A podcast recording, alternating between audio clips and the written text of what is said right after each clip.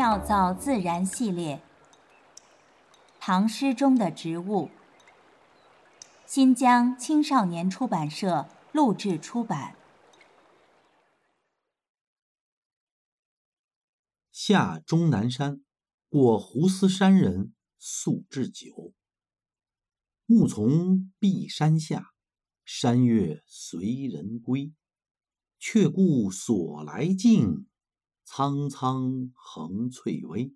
相携及田家，同至开荆扉。绿竹入幽径，青萝拂行衣。欢颜得所憩，美酒聊共挥。长歌吟松风，曲尽何星稀。我醉君复乐，陶然共忘机。作者李白，地点陕西西安终南山，时间唐玄宗天宝十一载，公元七百五十二年春。万曲一收。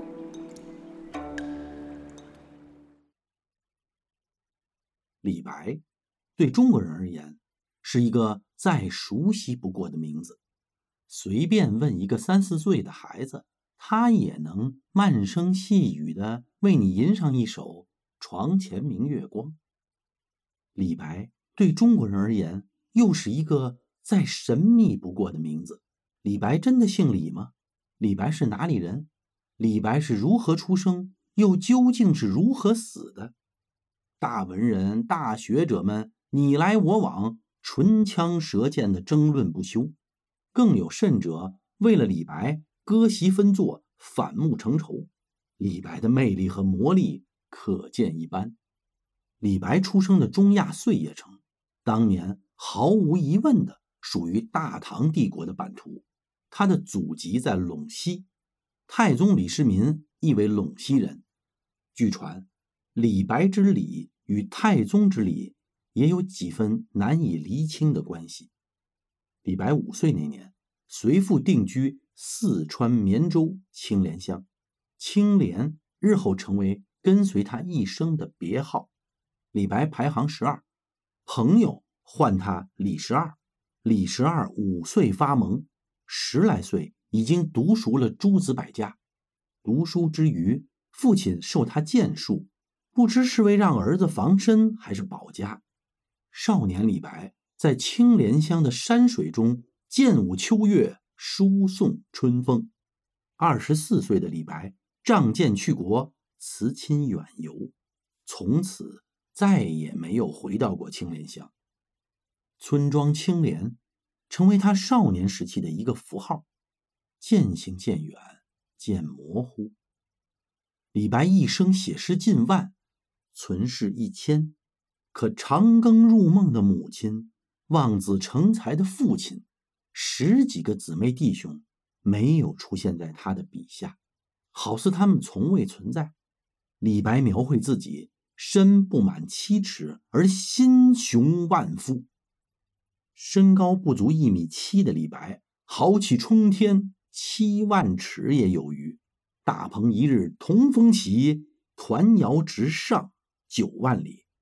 这种狂妄和光艳。才是李白做这首《下终南山过胡思山人宿置酒》时，李白正居于长安翰林院中，为诗文代诏，历经了游侠、干谒、蹉跎，体味过不甘、委屈、失落。四十二岁的诗人，终于仰天大笑出门去，一脚迈入当时世界最为雄伟壮丽的大明宫。终南山位于都城长安南侧，这里住满了胸怀家国的隐士，亦是李白常常踏足之地。诗人此行目的是为了拜会胡思山人。胡思，古老的鲜卑族姓氏。杜甫就有位叫做胡思荣的朋友，唐代专业作家，做碑卖文聊以为生。青莲走在青山中，山月。好似一路相伴随行。月亮是李白一生的缪斯，为他带来数不清的绝妙灵感。一千首诗，一半都有月亮，这还不够，再给自己的儿子取名明月奴。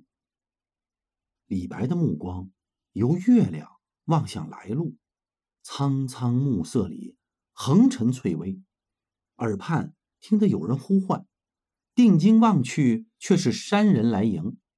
密友挽手，且笑且行。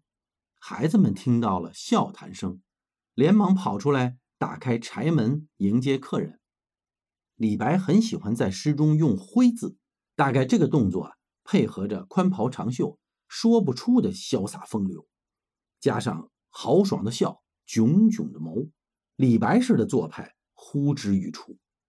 初读此诗啊，感觉陶风甚浓，仔细揣摩。李氏色彩依旧鲜明。陶渊明写田家是“采菊东篱下，悠然见南山”，闲适平淡，温和柔缓，是淡墨描摹。李青莲写田家是“却顾所来径，苍苍横翠微”，是绿竹入幽径，青萝拂行衣，神采飞扬，飘逸不羁，是光色交加。李陶的共通之处是美酒，陶潜写了饮酒二十首，二十首的欢乐都抵不过一首止酒的痛苦。李白的三年待诏生涯不过一千余日，烂醉就有八百天。同事早上一开门，常常看见李青莲瘫睡在台阶上。假使李白与陶潜可共坐对饮，明月在上。秋菊是旁，不知能做出何等惊世骇俗的千古文章。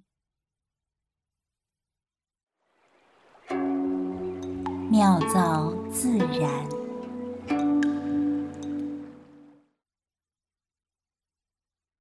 荆棘二字虽然常一起使用，其实呢是两种植物。荆是马鞭草科母荆亚科植物荆条的简称。枝条呢没有刺，它是黄荆的一个变种。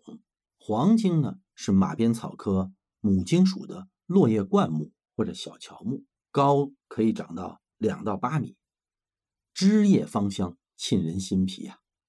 而棘呢是鼠李科枣属酸枣的简称，它是一种落叶灌木，枝条呢具有皮刺，又名叫酸枣、棘子、野枣、山枣、葛针啊等等。它是枣的变种，原产于中国华北。荆条和酸枣是我国华北山地干旱阳坡常见的灌丛植物。同治开荆扉，这个荆扉就是荆条做的篱笆。黄荆呢，在秦岭有分布。此诗写于陕西西安的终南山，因此啊，诗中的荆大概率就是黄荆，或者是另外的某种荆条。考证这个是荆条的另一个理由啊，是荆条没有刺，以荆条扎成篱笆，仅仅起到间隔作用，比较符合呢终南山隐居的文人高士的身份。与此相对呢，普通山民用棘做围篱，有刺的棘条扎成篱笆，主要为了防范。最早啊，关押奴隶的也以棘丛围绕，求居之所的代称从经。花丛的丛，荆条的荆，此处的这个荆啊，实际上就是棘。古代呢，科举早期为了防止考场上传递作弊，在围墙上呢也插满了这个棘刺，因此啊，考场也叫棘院或者棘围。综上所述呢，荆棘是很好分辨的，荆是荆条，没有刺；棘是酸枣，有刺，两者丛生就叫丛莽。也泛指呢，丛生于山野之间的带刺的小灌木。成语啊，披荆斩棘，还有惊天极地啊，就是由此而来。至于草莽，那说的是野草和荆棘。因为黄荆没有刺，所以打起来啊疼，但是不伤筋。在古代呢，是象征意义上进行惩戒的常用工具。有名的记载包括啊，廉颇负荆请罪。苏东坡的妈妈程夫人曾经用苏轼门前的黄金树的荆条教育苏轼两兄弟。古时候呢，贫穷人家的女性啊，以金为钗啊，就是这个头发上用的这个钗。唐代呢，李山甫有一首《贫女》这样的诗：“平生不识绣衣长，闲把金钗忆自伤。”《太平御览》里边《列女传》也记载过梁鸿妻孟光金钗布裙。总体来而言呢，经显得比吉更有一些文化内涵呐。万曲一收，妙造自然。